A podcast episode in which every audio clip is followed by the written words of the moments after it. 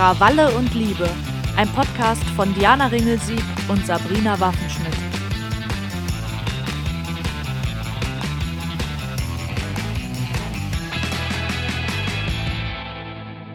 Hallo Diana. Hallo Sabrina. Ja, eigentlich wollten wir heute über ein anderes Thema sprechen, aber ja, das Leben hat uns einen Strich durch die Rechnung gemacht. Diana, möchtest du vielleicht ein paar Worte dazu sagen? Ja, auch wenn mir das wahrscheinlich jetzt nicht so leicht fallen wird. Aber erstmal bin ich sehr dankbar dafür, dass du dich relativ spontan bereit erklärt hast, heute mit mir über das Thema Trauer zu sprechen. Denn in meinem engsten Umfeld hat es einen Todesfall gegeben und für mich fühlt es sich gerade einfach nicht richtig an, einfach nahtlos weiterzumachen und zur Tagesordnung überzugehen. Ja, magst du ein bisschen erzählen, was passiert ist? Ja, und zwar war es ausgerechnet der Tag, an dem wir unsere letzte Folge aufgenommen haben, die Germany's Next Topmodel Folge. Mhm. Und du kannst dich daran erinnern, wir waren echt gut gelaunt und das war eigentlich ein schöner Vormittag so. Und deshalb war dann an dem Tag auch währenddessen wie immer mein Handy so für, ich würde sagen, drei Stunden im Flugmodus, damit wir nicht gestört mhm. werden und kein Störsignal bei der Aufzeichnung haben. Und als wir uns dann verabschiedet haben und fertig waren, da habe ich den Flugmodus deaktiviert und habe sofort gesehen, dass ich mehrere Anrufe in Abwesenheit hatte und auch einige Nachrichten, in denen mir verschiedene nahestehende Personen geschrieben haben, dass ich sie dringend zurückrufen soll. Hm. Ja, und wie das so ist, also kannst dir vorstellen, so da, da, rutscht einem ja sowieso sofort das Herz in die Hose. Mhm. Man spürt ja direkt, dass irgendwas nicht stimmt. Und ich habe dann als erstes meinen Partner zurückgerufen, der auch noch, also der war verreist ähm, zu dem Zeitpunkt. Und ja, der sagte mir dann eben, dass ein sehr guter Freund von uns in der letzten Nacht überraschend verstorben war. Es ist schwierig, Worte zu finden. Und bevor wir jetzt hier weitergehen, möchten wir einmal eine Content-Warnung aussprechen. Weil, das ist jetzt wahrscheinlich den meisten HörerInnen schon klar, aber aus dem aktuellen Anlass sprechen wir in dieser Folge eben über das Thema Tod, Trauer und Verlust. Und wir haben auch zu dieser Folge so ein bisschen Fakten recherchiert. Allerdings werden wir diese Folge viel freier gestalten und uns da einfach so ein bisschen treiben lassen im Gespräch. So haben wir und vor allem eben du, Diana, so ein bisschen die Freiheit zu entscheiden, was sich gerade richtig oder eben auch falsch anfühlt. Und du gibst das Tempo vor, du sagst, wenn es dir zu emotional wird, du das Thema wechseln willst oder eine Pause machen möchtest. Und ja, wir schauen einfach, wohin uns das Gespräch führt. Ja. Ja, danke dir auf jeden Fall nochmal, dass du das mit mir machst. Also, ich war ja lange unentschlossen, aber ich merke jetzt auch gerade, das bedeutet mir wirklich viel. Und deshalb möchte ich jetzt vorweg auch gerne nochmal ein paar Worte dazu sagen, ja, wie es zu dieser Idee jetzt überhaupt gekommen ist, weil ich mir halt auch vorstellen kann, dass vielleicht nicht alle nachvollziehen können, warum man so ein Thema ausgerechnet jetzt öffentlich besprechen muss. Mhm. Ja, also um ehrlich zu sein, war mir zu Beginn total klar, dass ich mich öffentlich, also auf meinen Social-Media-Kanälen und auch jetzt hier im Podcast, überhaupt nicht dazu äußern werde. Ich mhm. wollte intuitiv nach außen so tun, als wenn nichts passiert wäre, weil ich einfach fand, dass das keinen was angeht und weil sich das so brachial und erschlagend einfach angefühlt hat, wie, wie, willst du damit öffentlich umgehen? Also es geht ja auch gar nicht und man mhm. sieht sowas ja auch total selten, um mal ehrlich zu sein. Mhm. Also man hat gar nicht so einen so Maßstab, wie andere damit umgehen.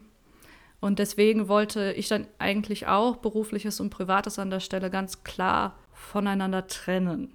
Kann das total nachvollziehen und ich habe das ja auch so ein bisschen, wir waren ja in Kontakt, ich habe das ja auch so ein bisschen miterlebt, was hat dich denn dann dazu bewogen, das doch anders zu machen?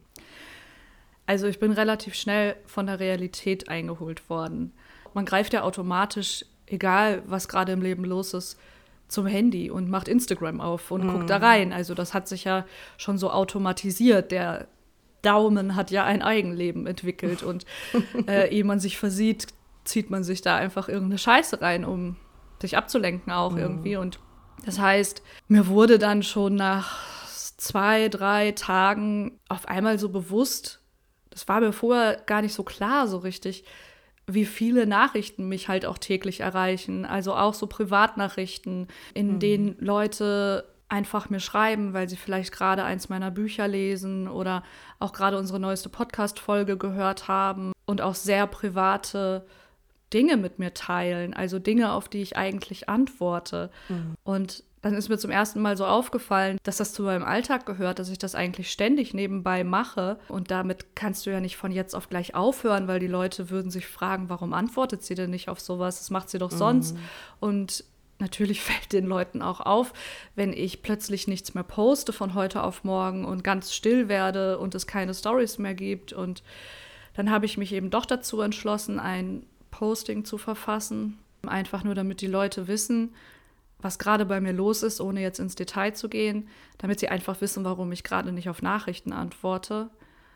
Und da haben sich auch alle dran gehalten. Also ich habe einfach nur ein schwarzes Bild gepostet, da stand drauf, currently not available und habe geschrieben, dass ich um Verständnis dafür bitte und dass bitte von Nachfragen abgesehen werden soll ja, so habe ich dann einfach, war mir dann auch möglich, die erste Woche dann so komplett in so einem Tunnel irgendwie zu verbringen. Also ich habe dann alles andere ausgeblendet und aufgrund dieses Posts haben mich dann auch keine Nachrichten mehr erreicht. Also ich konnte dann auch einfach Insta öffnen und Hundevideos angucken und musste einfach mhm. gar nicht mich mit sowas auseinandersetzen, weil ab einem gewissen Punkt habe ich auch gemerkt, es stresst mich.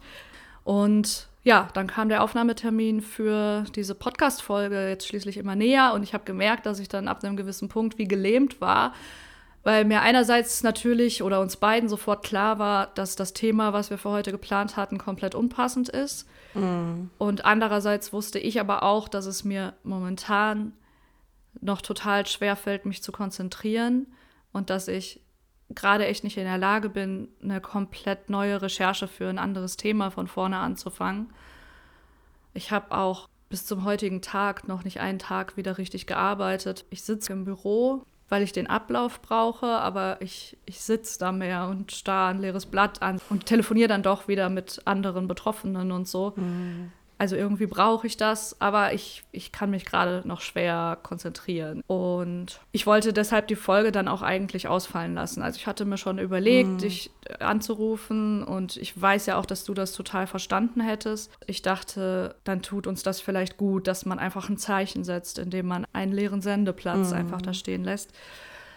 Und dann habe ich aber vor ein paar Tagen jetzt da gesessen abends und dann habe ich mir wieder den WhatsApp-Verlauf von mir und meinem verstorbenen Freund durchgelesen, was man halt so macht in solchen Situationen. Und dann ist mir irgendwann aufgefallen, dass es in diesen Nachrichten halt so vor allem zuletzt auch immer wieder um unseren Podcast ging.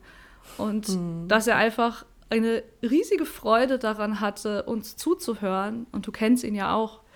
Und mhm. er schrieb mir auch, dass wir ihm Denkanstöße geben und dass wir irgendwie schöne Erinnerungen in ihm geweckt haben. Zum Beispiel, weiß ich noch, bei Little Miss Sunshine, darüber haben wir, glaube ich, in Folge 0 gesprochen. Dann schrieb er sofort so, oh mein Gott, ich habe den Film total vergessen, wie ich diesen Film geliebt habe. Danke fürs Erinnern und so. Und dann hat es sich auf einmal vollkommen falsch angefühlt, eine Folge ausfallen zu lassen, weil er sich einfach tierisch darüber aufgeregt hätte, wenn er länger als zwei Wochen auf eine Folge hätte warten müssen. So. Und mhm. ja, und dann habe ich einfach, um meine letzten Zweifel auszuräumen, dann mich nochmal an die Personen gewandt, die ihm ja noch näher standen als ich, also seine Partnerin und seine engste Vertraute. Habe dann beiden von unserer Idee erzählt und beide fanden es auf Anhieb total schön und haben sich auch dafür bedankt und ja, und haben beide nochmal betont, wie sehr er unseren Podcast mochte und dass ihm das total freuen würde.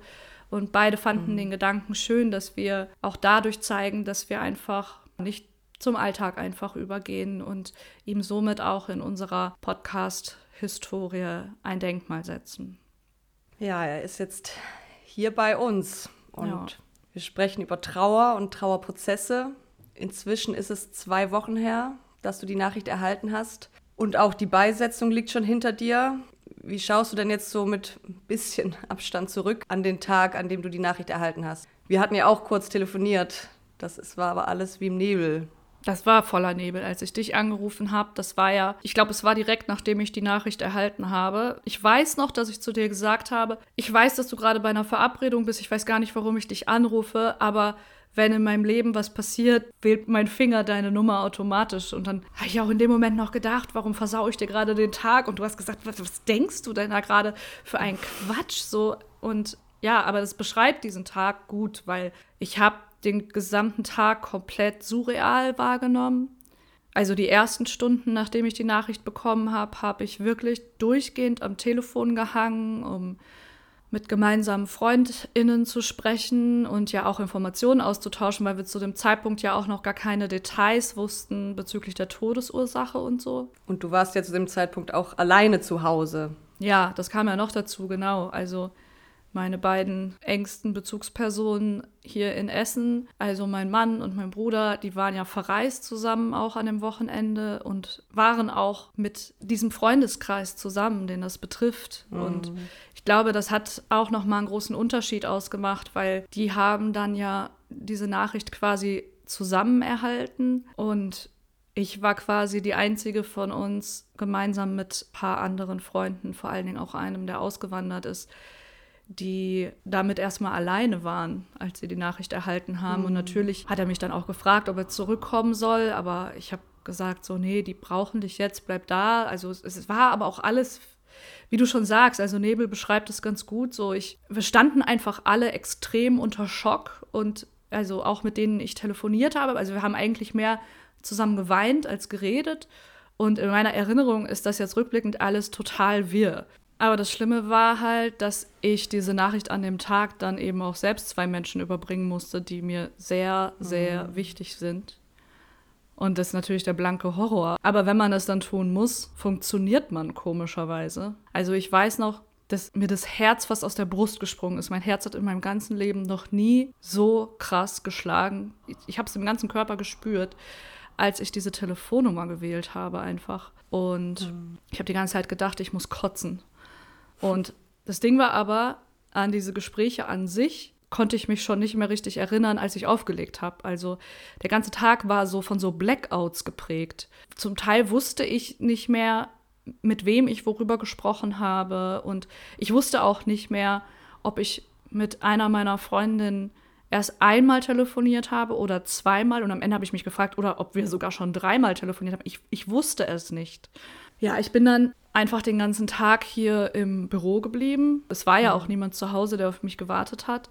Das heißt, ich habe das dann hier alles so erlebt. Ich bin dann zwischendurch mal irgendwann Gassi gegangen, weiß ich noch so. Und auf dem Heimweg abends bin ich dann auch noch mal in den Supermarkt rein und habe mir eine Kleinigkeit zu essen gekauft, weil mir dann auch aufgefallen ist, dass ich den ganzen Tag noch nichts gegessen hatte. Und ich habe dann erst beim Zähneputzen abends gesehen, dass mir so meine Wimperntusche so in schwarzen Bächen durchs ganze Gesicht gelaufen war und über mhm. komplett verschmiert war und dachte, Wahnsinn, so bin ich jetzt den ganzen Tag rumgelaufen. Mich hat einfach niemand drauf angesprochen. Aber ja, mhm. ist einem mhm. natürlich auch scheißegal dann. Wir haben ja auch viel gesprochen in den Tagen danach und ähm, ich weiß, dass deine Angst vor allem vor der Trauerfeier ja ganz groß war. Ja. Aber im Anschluss hast du mir dann geschrieben, dass es eben irgendwie doch gut getan hat, äh, gemeinsam mit deinen FreundInnen Abschied zu nehmen. Und möchtest du davon vielleicht erzählen? Ja, an der Stelle wollte ich sowieso auch nochmal Danke sagen an dich, so weil du einfach in dieser Zeit jetzt trotz der Entfernung zwischen uns einfach immer so genau im richtigen Maße für mich da gewesen bist, gefühlt. So, also du hast dich regelmäßig gemeldet, so auch wenn es irgendwie nur ein Herzchen war, weil dir selber die Worte natürlich auch gefehlt haben. Aber du hast mhm. mit mir in Sprachnachrichten geweint und du hast mir Hundevideos geschickt zur Ablenkung, wenn ich leer geweint war. Und ich wollte dir auch noch mal sagen, dass mir das alles sehr geholfen hat. Und ich dachte, ich erwähne das jetzt mal, weil, glaube ich, ganz viele Menschen, die einer trauernden Person näher stehen als der verstorbenen Person, einfach eine riesige Hilflosigkeit empfinden. Und viele mhm. ziehen sich dann infolgedessen zurück. Und genau das tut Trauernden dann noch viel, viel mehr weh. In meinem Fall ist es ja jetzt so, dass ich wiederum einen guten Freund verloren habe, mit dem ich auch unzählige schöne Erinnerungen verbinde an Urlaube und Partys und ey, über echt einen langen Zeitraum. Aber gleichzeitig spüre ich natürlich auch wiederum eine Verantwortung gegenüber denjenigen, die halt noch näher an ihm dran waren als ich. Also vor allem mhm. gegenüber seiner Partnerin und seiner besten Freundin und deren Familie und so weiter. Also seine Familie kenne ich persönlich nicht so gut. Aber das heißt, diesen Menschen gegenüber habe ich ja dann wiederum auch diese Hilflosigkeit gespürt manchmal. Und da konnte ich mir dann hier und da auch so was aus deinem Umgang mit mir abgucken. Und das hat mir dann oft sehr geholfen, weil ich gemerkt habe, was für Kleinigkeiten manchmal einfach gut tun, weil man merkt, dass man nicht alleine damit ist. Und ja, deswegen habe ich auch gedacht, das sage ich jetzt mal hier, weil das einfach was ist, was man Menschen da draußen mitgeben kann. Das erleichtert mich auch ehrlich gesagt total, dass du das sagst, ne? weil ich glaube, Hilflosigkeit trifft es sehr genau, weil man weiß ja, dass man in dieser Situation nichts besser machen kann. Ja. Ne? Das bleibt einfach furchtbar. Man kann es aber verschlimmern mit der falschen Reaktion, mit einer unpassenden Reaktion. Ich kenne das auch aus der eigenen Erfahrung, ne, dass Leute aus dieser Hilflosigkeit heraus dann eben gar nichts sagen oder nur von ihren eigenen Trauererfahrungen sprechen und das ist beides irgendwie unpassend. Und ich hatte dann einfach versucht, so eine Balance zu finden aus für dich da sein, dich in Ruhe lassen. Und dass das jetzt in deinem Fall vielleicht das Richtige war, liegt wahrscheinlich daran, dass ich dich halt auch ganz gut kenne und so grob einschätzen kann, was du vielleicht brauchst. Oder das war zumindest die Hoffnung. Das hat gut funktioniert. Ehrlich gesagt ist das trotzdem dünnes Eis, ne? Und ich kenne ja jetzt auch gerade die Personen, von denen du gesprochen hast, Partnerinnen und Freundinnen. Und da fiel mir das schon deutlich schwerer. Und drückt man jetzt jeden, jemandem sein Beileid in einer Privatnachricht bei Instagram aus, fand ich irgendwie auch doof und ich weiß nicht, ob ich es da getroffen habe. Und es ist einfach schwierig, die richtigen Worte zu finden, weil man möchte nicht banal klingen, aber gleichzeitig möchte man nichts zu viel Eigenes da rein tun an, weiß nicht, Erfahrungen, Glaubenssätzen oder irgendwie sogar Lösungsvorschlägen aller Zeit halt alle Wunden oder oh sowas. Und wir haben ja auch wenig Trauerkultur oder einen Umgang damit in Deutschland, finde ich wo man sich da auch gut was abgucken kann. Voll, aber wo du das jetzt auch sagst, dieses Stichwort Zeit halt alle Wunden. Ich bin da ja auch echt traumatisiert, so aus meiner Kindheit. Ich habe ja meinen Vater früh verloren und ab meinem neunten Lebensjahr. Mhm. Das heißt, ich war schon alt genug, um alles zu verstehen, aber noch nicht alt genug, um von den Erwachsenen auch dahingehend ernst genommen ist das falsche Wort, aber ich glaube, sie haben gedacht, dass sie viel mehr vor mir verbergen können, als sie tatsächlich geschafft haben. So. Das heißt, mhm. meine Kindheit war ab dem Zeitpunkt auch und auch meine Jugend sehr von Trauer geprägt. Ganz extrem. Und das heißt, ich tue mich halt sowieso sehr schwer mit solchen Situationen, weil da einfach auch ganz viel wieder hochkommt. Und wo du das jetzt gerade sagtest, das ist sowas, was sich bei mir total eingebrannt hat, dass meine Mutter sich immer tierisch darüber aufgeregt hat, wenn dann in der ersten Zeit so Besuche gab, das ist im Dorf ja auch so üblich, dass dann irgendwelche Leute, mit denen man sonst gar nichts zu tun hat, plötzlich auf der Matte stehen und so. Und das hat, sie, hat sie dann auch irgendwann gesagt, sie will das nicht, dass die Menschen kommen. Das war auch, glaube ich, echt ein mhm. Skandal. Aber das, das hat ihr halt nichts gegeben. Sie hat sich gefragt, was das soll. Und sie fand es immer ganz schrecklich, wenn dann gerade so ältere Leute zu ihr gesagt haben, ach Mädchen, die war ja damals jünger als wir jetzt, Zeit halt alle Wunden. Weil das ist auch, wenn man da mal drüber nachdenkt, so despektierlich, weil das bedeutet ja, ja auch nur, dass du in dem Moment diese Trauer nicht ernst nimmst, diesen Schmerz, den diese Ganz Person genau. empfindet. Und deswegen ist es einfach auch wichtig und ich weiß genau, dass da jetzt Leute gerade zuhören, die dann sagen, ja, aber es ist doch gut gemeint. Da muss man einfach nochmal ganz klar sagen, wie in ganz vielen anderen Stellen auch, gut gemeint ist aber halt oft scheiße. Und deswegen muss man dann halt wirklich mal, wenn man solche Denkanstöße bekommt, da auch mal drüber nachdenken und das mitnehmen und dann halt beim nächsten Mal besser machen und nicht die letzten mhm. zehn Male verteidigen, indem man ins Klo gegriffen hat. Ja, weil es passiert natürlich schnell, dass einem was Unpassendes rausrutscht oder man irgendwie oder man einfach wirklich das Gegenüber nicht richtig dann erfasst und da irgendwie daneben greift. Aber ähm, wie du sagst, dann beim nächsten Mal vielleicht anders machen. Ja, ich will damit auch gar nicht sagen, dass einem, ne, also wir haben ja gerade über das Thema Hilflosigkeit gesprochen und es ist definitiv so und da rutschen allen an irgendwelchen Stellen Dinge raus, die im Nachhinein vielleicht nicht so ganz passend waren oder die auch vielleicht bei der Person nicht gut angekommen sind. Aber ich denke mal, gerade wenn man dann vielleicht doch mal hier und da auf irgendwas hingewiesen wird, und das, das ist nicht nur beim Trauern so, das geht ja bei ganz vielen Themen mir immer so, dass ich einfach sage, dann Kritik einfach annehmen, daraus lernen und sich nicht selbst verteidigen, weil gerade in solchen Momenten geht es halt nicht um dich. Ja, wenn wir nochmal zurück zur Trauerfeier gehen. Ja. Der frühe Tod deines Vaters ist natürlich ein Grund, warum du so Angst davor hattest. Ja, also das war eine riesige Angst. Also nach diesen die ersten drei Tage, glaube ich, so, nachdem ich die Nachricht bekommen habe, das war einfach nur dieser Schockzustand. Also, was ich gerade beschrieben habe, das war das mit diesen Erinnerungslücken und so. Ich, ich kriege das mhm. nicht mehr zusammen. Und dann setzte diese Angst vor dieser Trauerfeier ein, aber die war so riesig, ich kann das nicht in Worte fassen. Und ich habe dann auch gemerkt, dass in meinem Freundinnenkreis, also in unserer Clique, dass ich nicht die Einzige war, die diese Angst verspürt hat. Alle waren wie gelähmt und haben einfach die Vorstellung, dass wir aufeinandertreffen. Das, das hat uns halt visuell vor Augen geführt, dass jemand fehlt. Ne?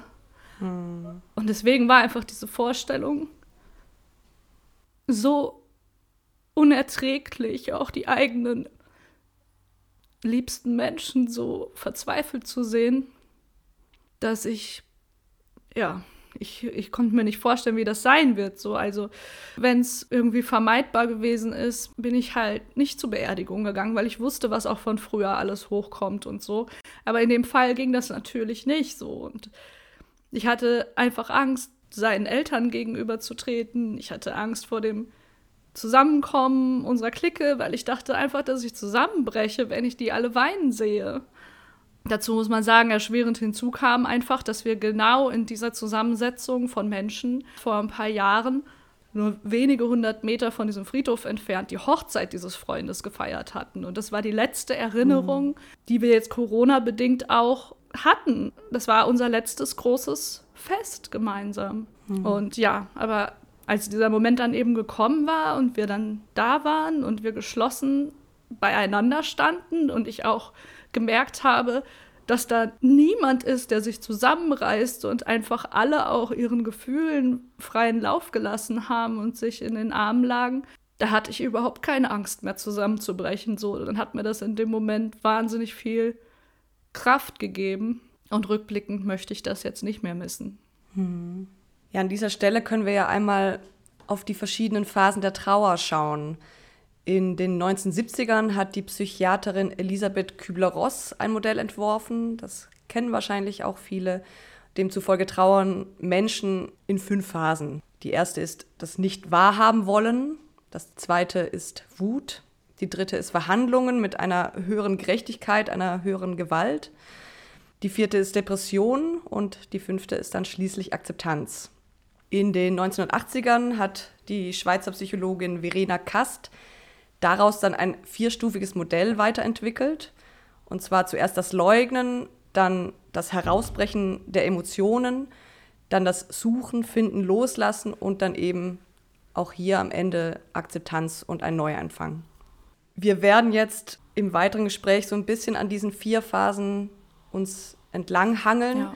Aber es ist ganz wichtig, an dieser Stelle auch nochmal zu sagen, dass Trauer wahnsinnig individuell ist und eben nicht jeder Mensch diese Phasen durchläuft oder in diese Abfolge oder völlig anders reagiert. Das lässt sich also auf gar keinen Fall verallgemeinern, aber dennoch haben viele Trauernde eben diese Dinge gemeinsam und zum Beispiel ist dieser Schockzustand, den du beschreibst, für viele ganz typisch für diese ersten Tage, nachdem man die Todesnachricht erhalten hat. Ja. Und diese erste Phase ist eben das nicht wahrhaben wollen, ne? das naja, das ist diese, also auch von Ohnmacht einfach geprägt. Ich glaube, da bin ich ja auch nicht die Erste, die das so beschreiben würde, als würde man einen Film gerade gucken. Mhm. So, ne? Man schaut irgendwie von außen drauf, als würde einen das selbst nicht betreffen. So, das ist total mhm. surreal alles. Und ja, ich glaube, es wird auch in diesem Modell ja auch beschrieben, dass dieser Zustand in der Regel einige Stunden oder Tage andauert, also in Ausnahmefällen auch länger.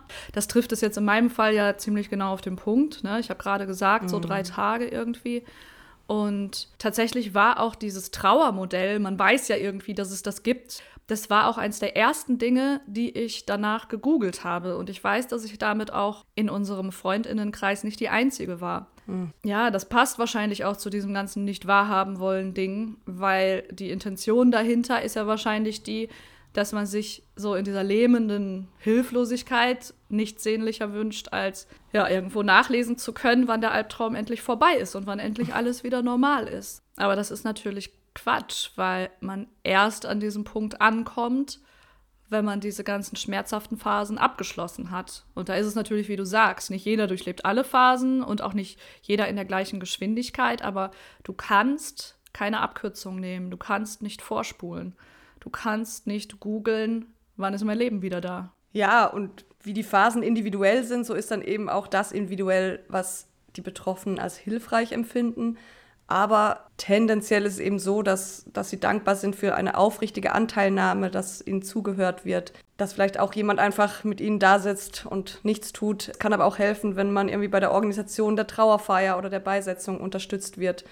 Und dasselbe gilt eben auch für diese ganze Bürokratie, die ja so ein Todesfall mit sich bringt. Ne? Man muss Verträge kündigen, Konten auflösen, Wohnungen ausräumen. Und in diesen Organisationsmodus zu kommen, kann auch ganz vielen helfen bei der Traubewältigung. Und manche sind aber völlig überfordert damit. Ja. Ja, wenn der erste Schock dann nachlässt, kommen dann ganz viele andere Emotionen zum Vorschein. Und das ist dann so die, die Trauerphase der Gefühlsausbrüche. Hast du das bei dir erkannt?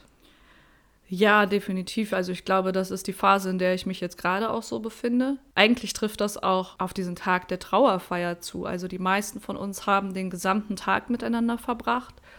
Und ich habe rückblickend so ein bisschen das Gefühl, dass wir in diesen, ja, keine Ahnung, 15 Stunden oder was das waren, einfach schon verschiedenste Stadien der Trauer einmal gemeinsam mhm. durchlebt haben. So, also wir haben zusammen geweint, wir haben aber auch zusammen später gelacht und geschwiegen und Erinnerungen ausgetauscht und haben uns in den Armen gelegen. Und es tat einfach extrem gut, plötzlich nicht mehr so alleine zu sein mit seinen Gefühlen. Und als ich dann aber nach diesem langen Wochenende wieder zu Hause in Essen war, dann kam halt so eine Leere. Und dann mhm. habe ich mich gefühlt, als hätte ich alle meine Gefühle aufgebraucht, als wäre da nichts mehr.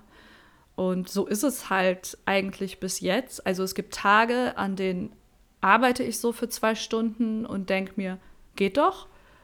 Und plötzlich fange ich dann aus heiterem Himmel an zu weinen, weil mir alles komplett sinnlos vorkommt. Und dann reicht ein Lied im Radio oder eine WhatsApp in unserer Gruppe oder so. Mhm. Und jetzt hatte ich eigentlich ein paar Tage, in denen ich so ein bisschen in meiner Lehre verharrt bin, wie ich gerade sagte, so ich gehe ins Büro, aber ich sitze hier und bin komplett unproduktiv, aber wo ich auch nicht geweint habe, weil ich einfach, ich hatte das Gefühl, es ist nichts mehr da, so.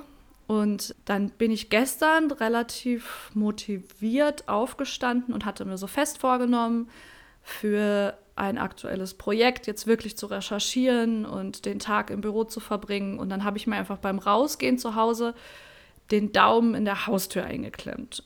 Und es hat scheiße wehgetan.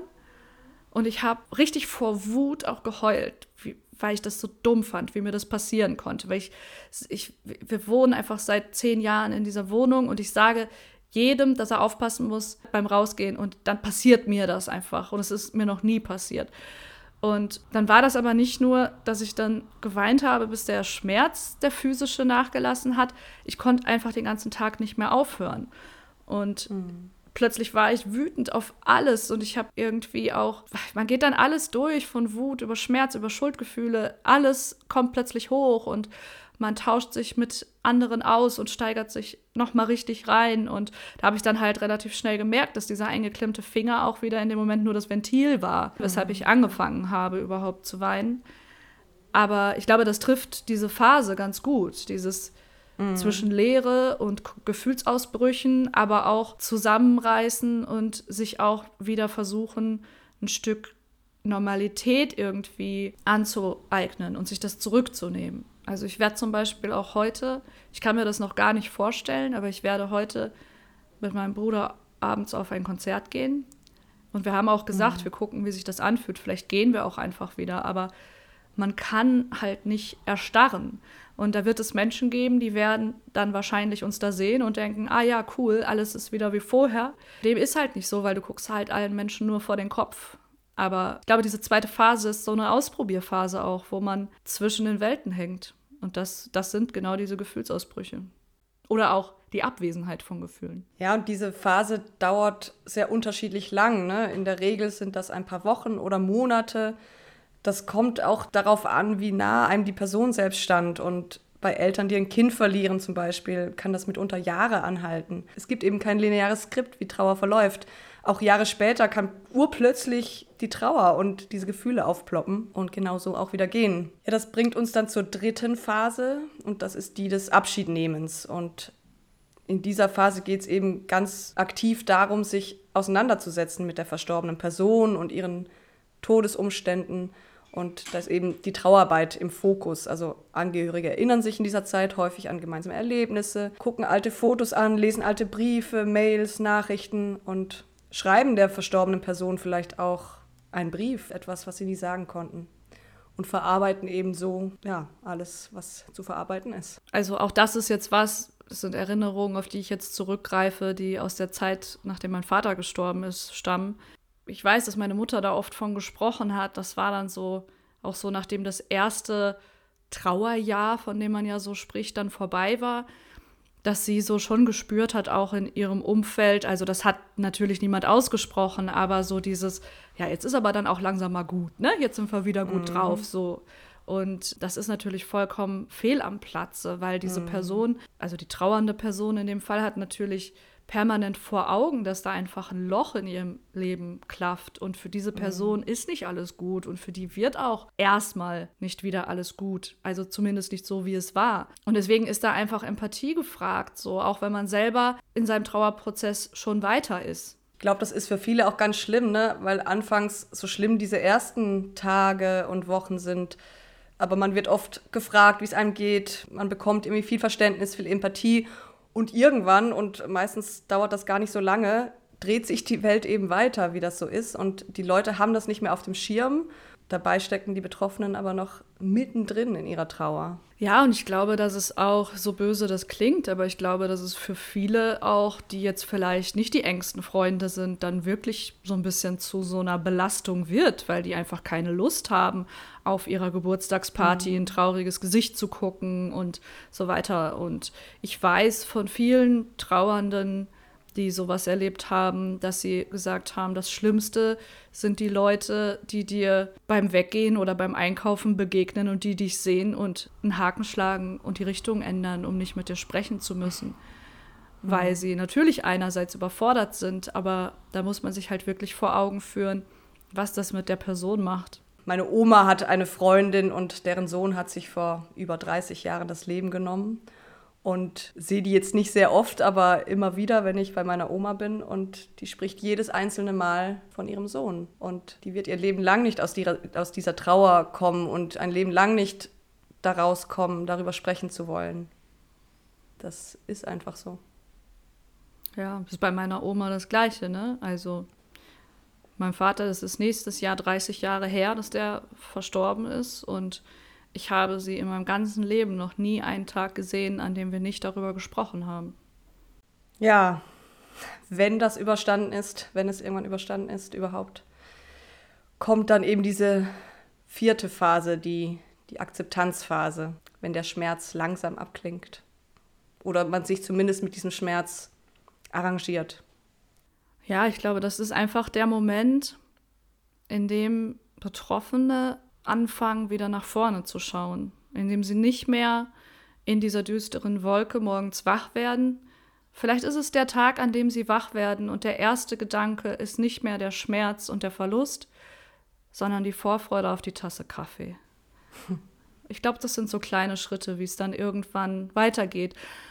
Ich glaube, weshalb auch viele Trauernde, auch jetzt aus der älteren Generation, wir hatten da jetzt ja gerade zwei Beispiele, ich glaube, die wehren sich auch so dagegen, dass ein Trauerprozess irgendwann abgeschlossen ist, weil sie das Ende des Trauerprozesses mit dem Vergessen der Person gleichsetzen. Und das stimmt natürlich nicht. Also das eine hat nichts mit dem anderen zu tun. Und die Personen, die irgendwann gehen, die werden wir unser Leben lang bei uns behalten und mhm. äh, an die denken. Und das hat nichts damit zu tun, dass diese Menschen in Vergessenheit geraten. Aber es wird der Tag einfach kommen, an dem man sich zum Beispiel auch wieder an so kleinen Dingen erfreut, an dem man einen neuen Song für sich entdeckt oder sich über die Blumen im Garten freut. Und das ist dann meist ein gutes Zeichen. Und das, was wir gerade auch schon gesagt haben, das dauert bei dem einen länger als bei dem anderen. Mhm. Und ja, jeder trauert anders und nicht alle durchleben eben alle genannten Phasen und manche durchleben sie im Schnelldurchlauf und andere über Jahre. Und dabei sind auch jedem ganz andere Dinge wichtig. Also manche brauchen mhm. ja zum Beispiel auch den Gang zum Grab, ne, zum Friedhof. Mhm. Und für andere ist dieser Ort halt total egal. Die gehen dann einfach lieber in die gemeinsame Lieblingskneipe oder was weiß ich wohin, um der verstorbenen Person nahe zu sein. Und manche trauern eben sehr laut und tragen diese Gefühle auch permanent nach außen. Und andere machen alles mit sich alleine aus und, und weinen gar nicht, zum Beispiel im Beisein anderer mhm. Leute.